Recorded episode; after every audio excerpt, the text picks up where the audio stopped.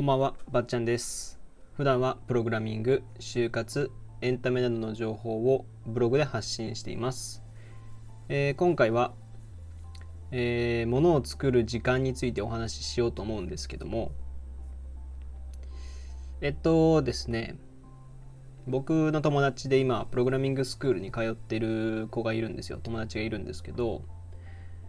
あの僕もね元プログラミングスクール通っててでそこから、まあ、エンジニアとしてそのインターンに行ったり、えー長期のインターン行ったり短期のインターン行ったりして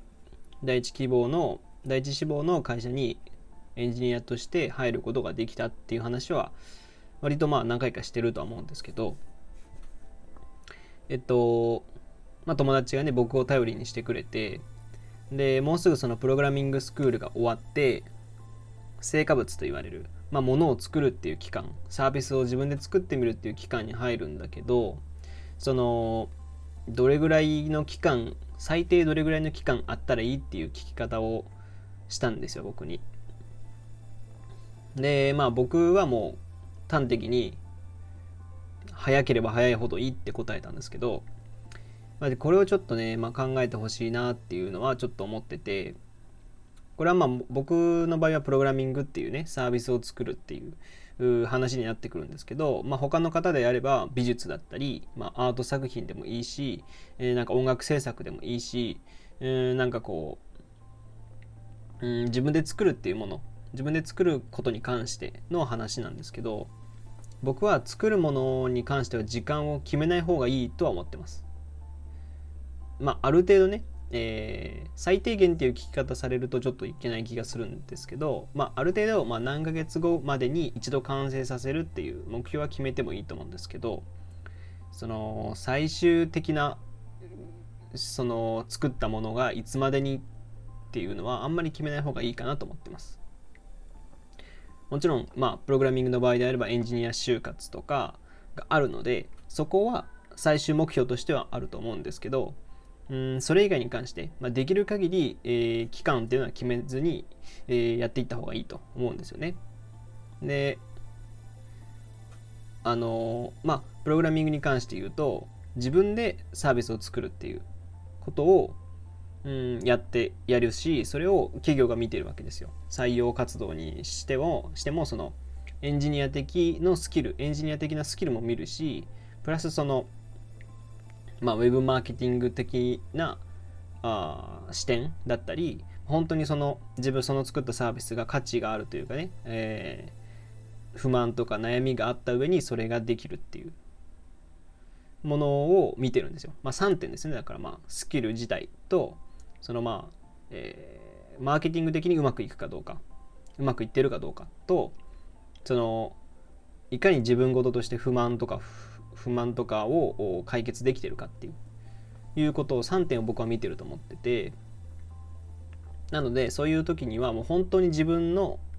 まあ、サービスだったり制制作物だと思って本当に自分のものとして、えーアップデートアップデートを繰り返していくっていうことが必要だと思うんですよね。だから、まあ、そもそも例えばうんまあこのスタンド FM だったり、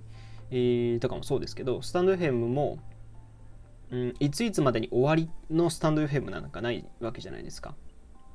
まあ、その会社が倒産したり、えーなんか買収されたり、まあ、経営不振になる以外は基本的に一生続ける予定でスタンド FM っていうこのアプリは存在しているわけでもともとじゃあ、えー3年後スタンド FM はやめますって決めて始まるもんじゃないですよね。広がれば広がるほど、まあえーいろんな機能をつけてみたり、えー逆にその削ってみたりデザイン良くしてみたりとかセキュリティを良くしてみたりとかそういうことを増やしていく増やしたり削ったりしていく試行錯誤するのが、まあ、サービスの本来のあり方なので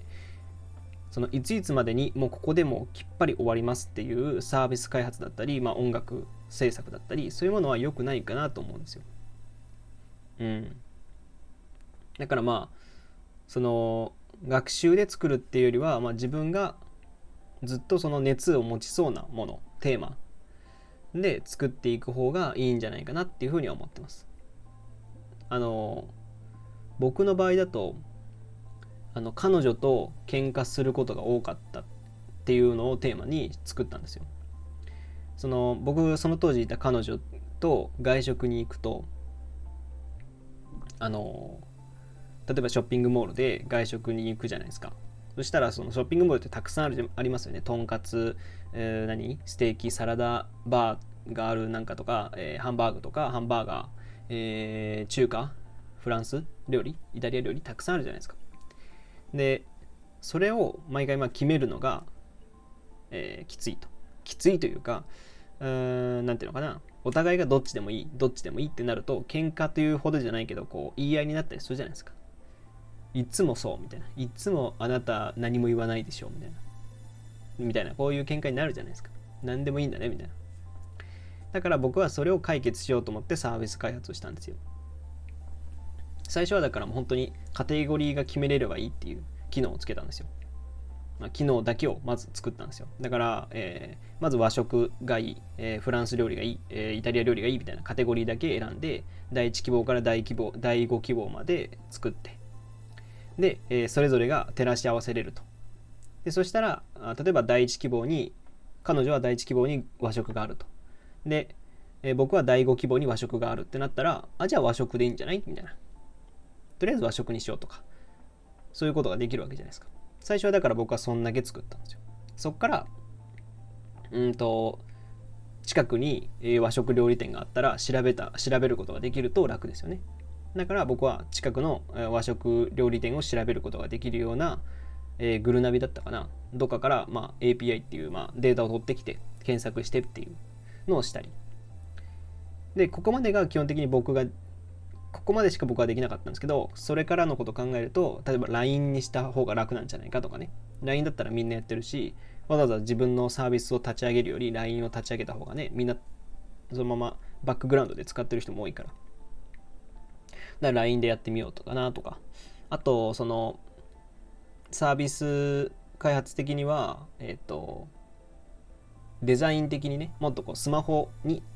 特化させるように、えー、右下の方にボタンを持ってくる。みんな右利きでスマホ使う人が多いから、右右下にボタンとかをも、えー、持ってくるようにしたりとか、そういうことを、まあ、徐々に徐々にこう増やしていくわけですよ。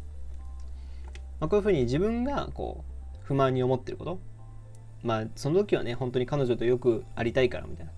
結局別れちゃったんですけど、でも、まあ、その、うまくしようと思って作ってるわけなんで、そういうところもね、やってもらえるといいと思います。まあ、そういう方が、その、何ていうのかな寝ても覚めてもその、まあ、僕の場合はプログラミングだっただなんですけどうんなんかこうずっと没頭できるっていう状態、まあ、仕事とプライベートを分けたいっていう人もいると思うんですけど僕はまあ仕事とプライベートが一緒になるぐらいの感覚の方がいいものができると思ってるんですよ。だから僕はそっち派なんであのプログラミングとかもその、まあ、サービス開発はしつつちゃんとその仕事にもなってでなおかつ自分の不満も解決してっていうそういう方が僕はいいと思っててコスパがいいと僕は思うんですよ。でそっちのがまあ面接とかでもこうなんかただねマーケティング的にこういう市場が伸びてるからこうしましたみたいな。ものよりやっぱり僕彼女ともう本当に悔しくてみたいな。彼女と喧嘩ばっかり多くてだから僕はこういうのを作りましたって言った方がその相手の心情的にもさ取りやすいというかね。あこの子はこういう気持ちで作ってたんだっていうその熱意というかね。嫌なも嫌というかまあ不満に思ってるものに対してそこまで熱量を込めれるのかっていうのがあの相手にも伝わるしそっちの方が受かりやすいと僕は思うんですよね。だからそっちの方がいいと思うんですよ。でまあどうやって広めていくかとかそれを改善したい気持ち、まあ、子供自分の子供を作ってるみたいな。言い方よくないかな。子供を成長させてるみたいな感じですかね。だからまあ決めず期間とかを決めずにもうできる限りね良くしてあげようっていう。成長させてあげようっていう気持ちで作る方がいいと思います。はい。そうですかね。こんなもんですかね今回は。明日もう今ねえっとまあ、これはちょっともう余談になるんですけど、全然関係ない話になるんですけど、えっと、13歳からのアート思考っていう本をね、ずっと読むんで、今日、大体ほぼ、あの、レビュー、本のレビューは書くことができたので、明日にはね、必ず、明日にはまこの本について、えー、紹介できると思うので、お楽しみにというか、っていう感じですかね。はい。えーと、というわけで今回はうーん制作物、ものを作る時間というテーマでお話ししてきました。えー、よければフォローやいいね、レターもお願いします。えー、ラジオ以外にも、えー、Twitter やバッチャンネルというブログでも発信しているので、そちらもご覧ください。それではまた次回お会いしましょう。ばっちゃんでした。